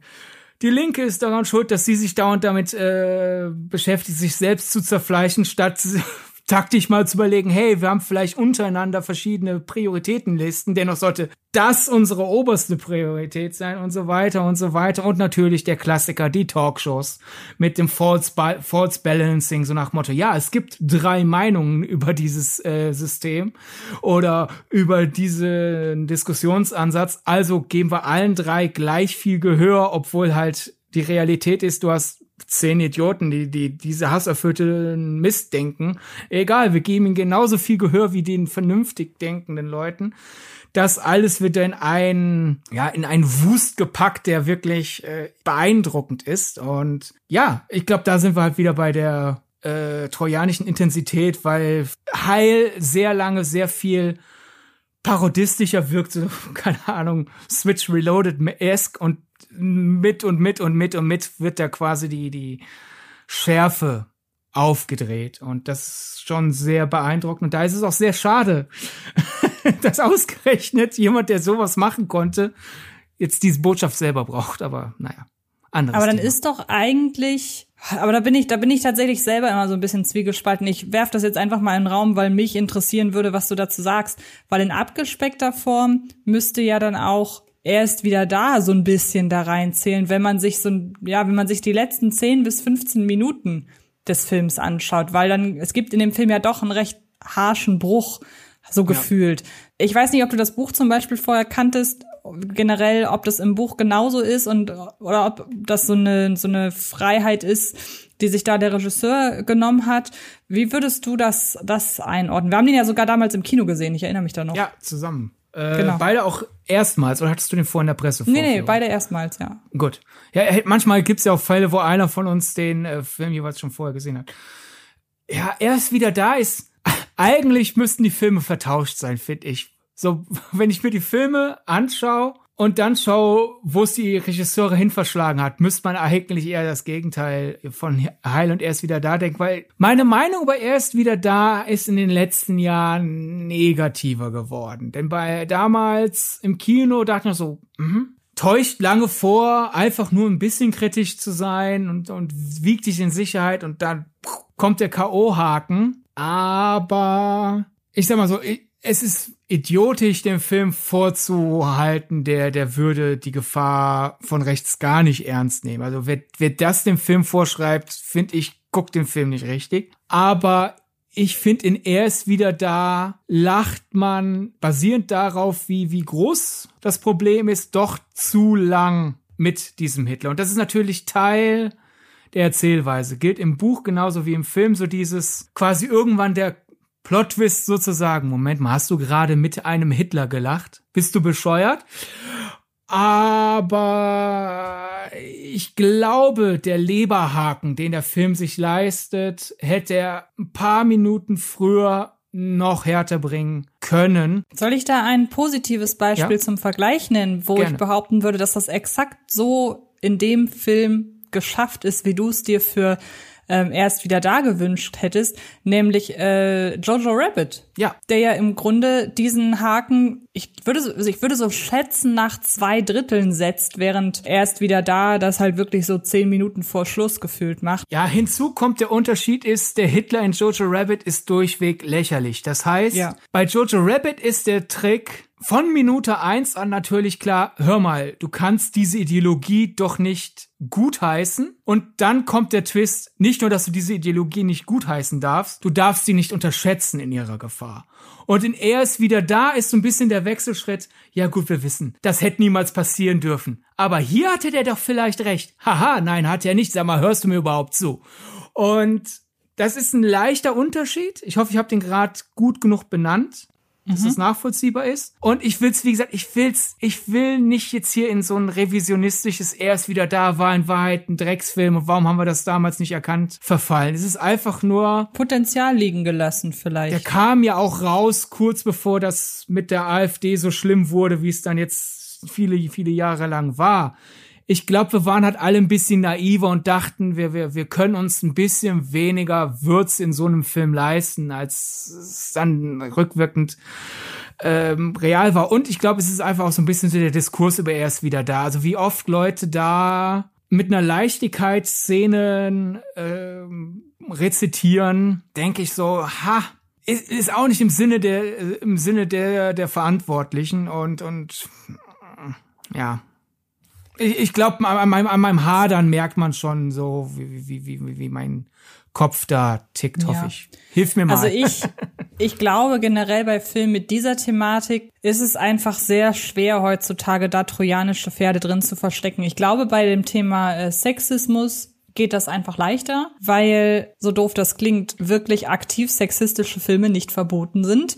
Man wird kaum, weil der, weil der Versuch, man, man, man nimmt ja diese trojanischen Pferde in der Regel mit dem Hinweis ähm, oder, oder platziert sie mit dem Hinweis, ich möchte meinen Leuten oder ich möchte den Leuten, die das gucken, was mitgeben. Und selbst wenn ich sie halt so überrasche in einem Film, in dem sie die Thematik, mit der ich sie überrasche, nicht erwarten würden. Und ähm, ich glaube einfach, dass es heutzutage nicht mehr möglich ist, über irgendeine Sache, Leute mit äh, rechtsnationalistischem Gedankengut ins Kino zu locken und sie dann zu überraschen, dass es ja gar kein, gar kein Film ist mit nationalsozialistischem Gedankengut, weil diese Filme ja gar nicht erst gezeigt werden dürfen. Also es ist einfach sehr, sehr schwer, ein trojanisches Pferd mit nationalsozialistisch kritischer Thematik überhaupt an Leute heranzutragen.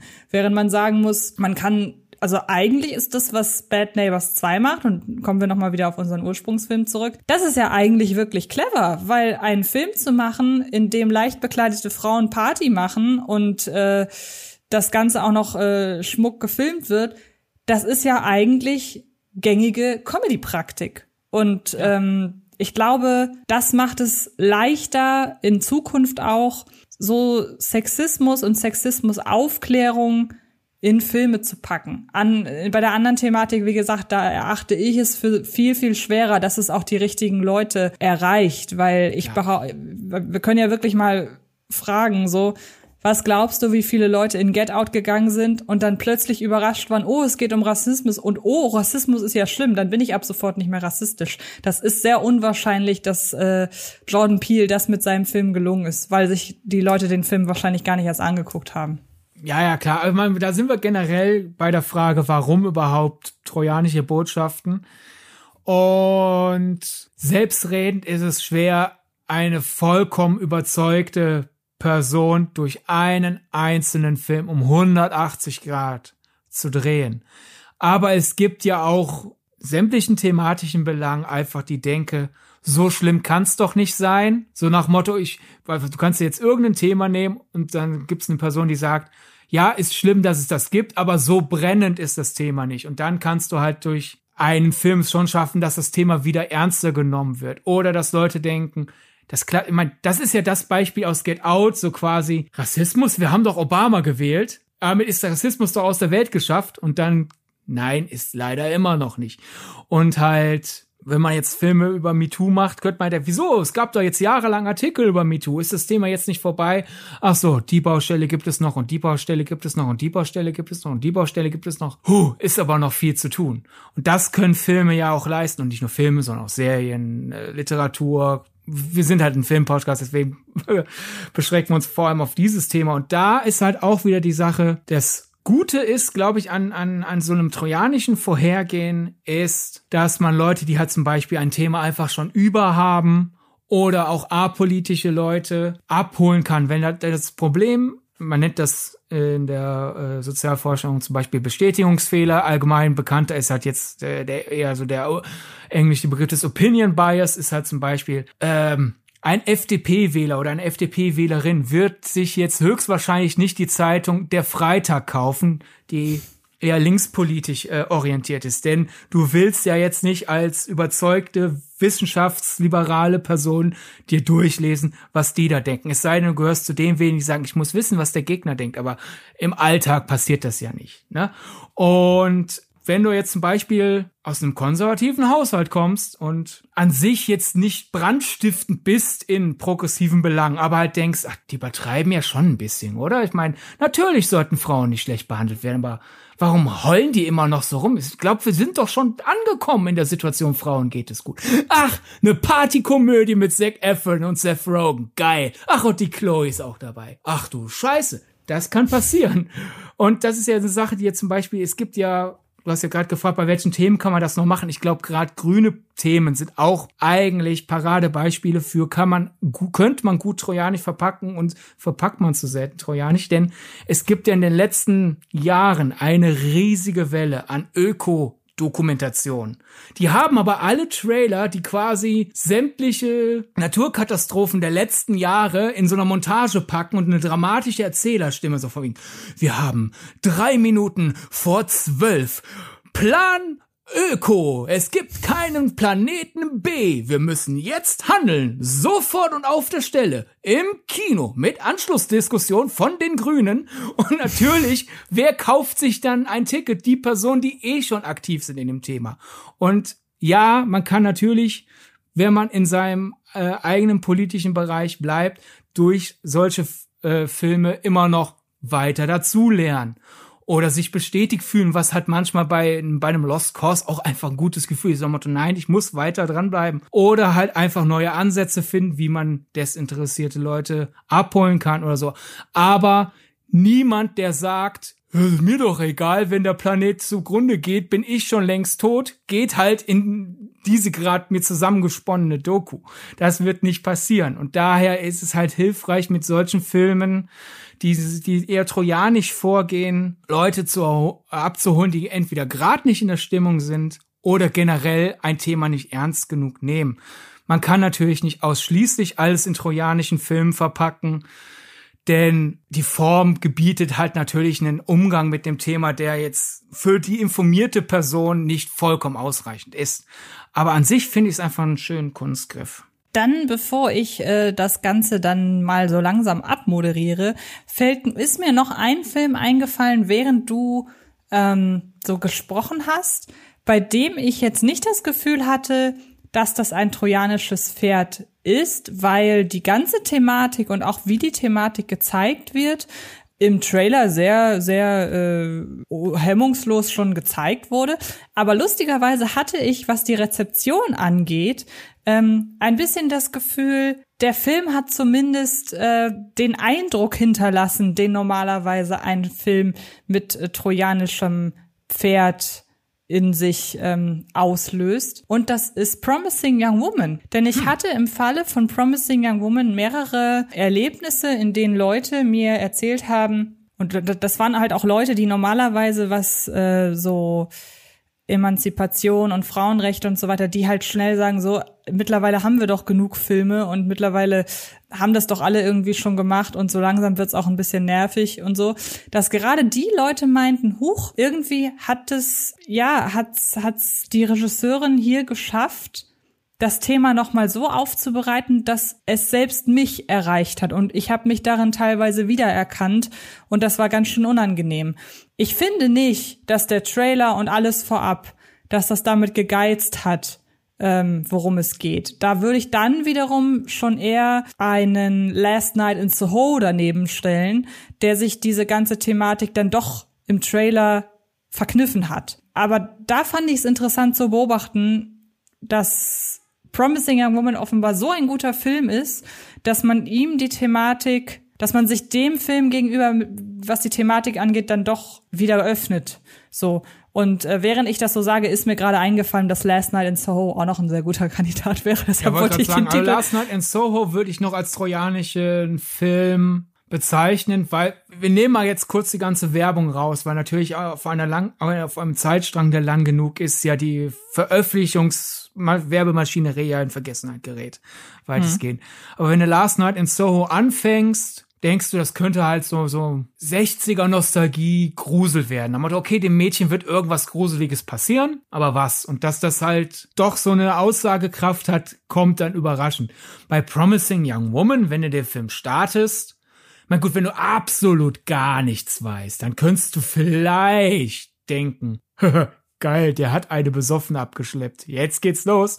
Aber dann bist du, glaube ich, sowieso eine absolut ekelhafte Person, wenn du so Nee, denkst. aber das habe ich ja, aber das, das sage ich ja. Der Film hat kein trojanisches Pferd. Er ja. hat aber, was ich so mit, was, wie ich die Rezeption so mitbekomme, hat er das geschafft, auszulösen, was sonst Filme mit trojanischen Pferden mhm. auslösen können. Nämlich ja. dieses Huch irgendwie, was wir, was wir im Grunde eben, ich, ich kam da drauf, als du das gesagt hast mit diese, diese, diese Problematiken, die wir schon haben und mit denen wir uns auch schon auseinandergesetzt haben, dass die halt wesentlich vielfältiger sind, als wir uns das gerne wünschen. Stichwort Heil beispielsweise. Und wie gesagt, ich hatte das Gefühl, Promising Young Woman trifft da irgendwie einen Nerv, den andere Filme nicht mehr treffen konnten, weil man schon übersättigt war mit der Thematik. Und deshalb glaube ich, dass da Promising Young Woman, das ist kein Film, den ich jetzt äh, auflisten würde in der Letterbox-Liste Filme mit trojanischen Pferden.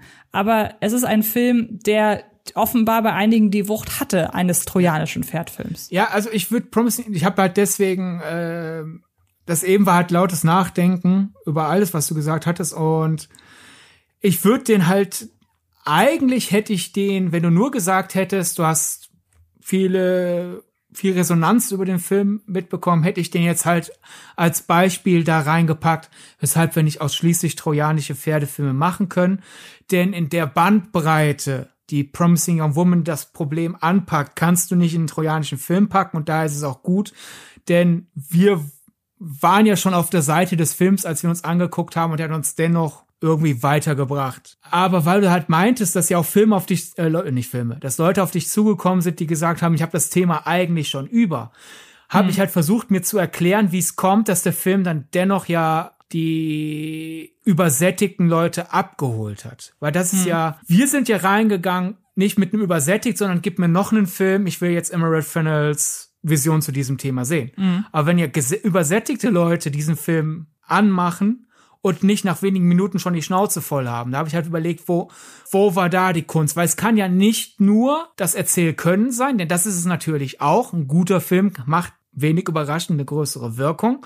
Aber um halt auf diesen quasi Opinion Bias reinzugehen, wenn ihr ja schon reingehst mit, na gut, der nächste Feminismusfilm. Ich bin natürlich auf der Seite des Themas, aber warum noch ein Film? Da bist du dann ja nicht mehr empfänglich für die, kan für die Kunst, die da hat. Vielleicht kam dem Film zugute, dass er sich Rape and Revenge so ein bisschen auf die Fahnen geschrieben hat. Klar, es ist am Ende wortwörtlich genommen kein Rape and Revenge Film, aber er hat sich ja sehr als Rape and Revenge oder als Film mit Rape and Revenge äh, Thematik beziehungsweise Dramaturgie verkauft und das ist ja auch noch mal was ganz anderes.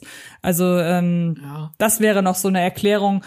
Auch diese diese sehr grelle Hülle, in die der Film getaucht ist, das wären noch so noch so Ansätze, wo ich sagen würde, vielleicht hat man die Leute darüber angelockt. Oder ich meine, das das das wären dann so quasi Anleihen eines trojanischen vielleicht. Der Film beginnt mit einer einfachen Schwarz-Weiß-Zeichnung. Man könnte denken, es ist ziemlich, es ist doch ziemlich leicht zu erkennen, wer ein, wer ein guter Mann ist und wer ein schlechter Mann ist. Und vielleicht, dass die Leute daher so nach Motto, ja, schon wieder ein Feminismusfilm, aber wenigstens werd ich hier nicht belehrt. Und dann bist du drin und dann kommt halt irgendwann zack und zack und zack und dann bist du vielleicht, äh, ne, gegebenenfalls dann, dass ja dann manche Frauen ja auch denken, wir sind ja nicht mitschuld. Und dann gibt's halt die Szenen über die Frauen, die ebenfalls mitschuld sind an den ganzen Problemen. Und das sind schon die nächsten Schnitte, die der Film quasi so an, an deine Hülle ranpackt.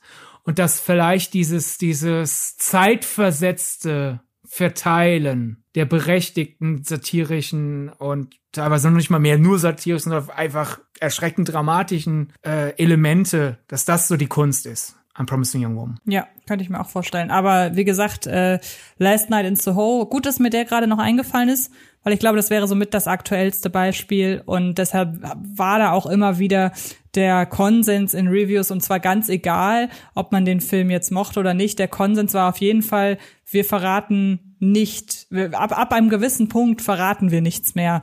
Das finde ich schön, dass sich da so viele dran gehalten haben.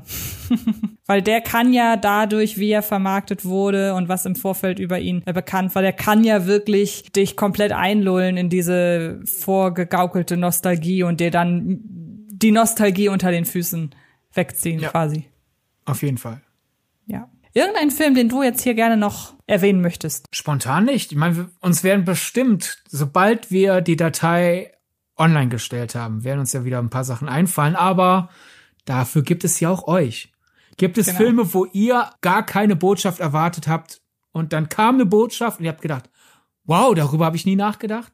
Gibt's vielleicht sogar wirklich so das 180 Grad trojanische Pferd? Ihr habt gedacht, was weiß ich, ah, endlich wieder sowas wie Monsieur Claude ja, die, die Leute sind echt viel zu empfindlich mit Humor. Oh nein, die sind nicht empfindlich genug. Gibt's so einen Film? Das würde, würde mich interessieren.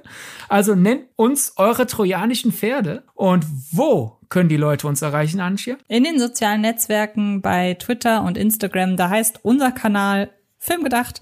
Wer mich persönlich anschreiben möchte, kann das unter Antje Wessels tun, ebenfalls bei Twitter und Instagram. Und du heißt bei Twitter Sir Donnerbold und bei Instagram Sydney Schering. Außerdem haben wir bei Letterboxd einen eigenen Filmgedacht-Account und in dem archivierst du ganz brav jede einzelne Folge und äh, beziehungsweise für jede einzelne Folge jeden einzelnen Film, den wir erwähnt haben. So ein bisschen als Gedankenstütze und auch wenn wir über irgendeinen Film sprachen, der euch interessiert, den ihr noch nicht kennt, dann schaut immer gerne dahin, falls ihr keinen Bock habt, nochmal in die Folge zurückzuspulen, welcher Filmtitel das jetzt eigentlich war. ja.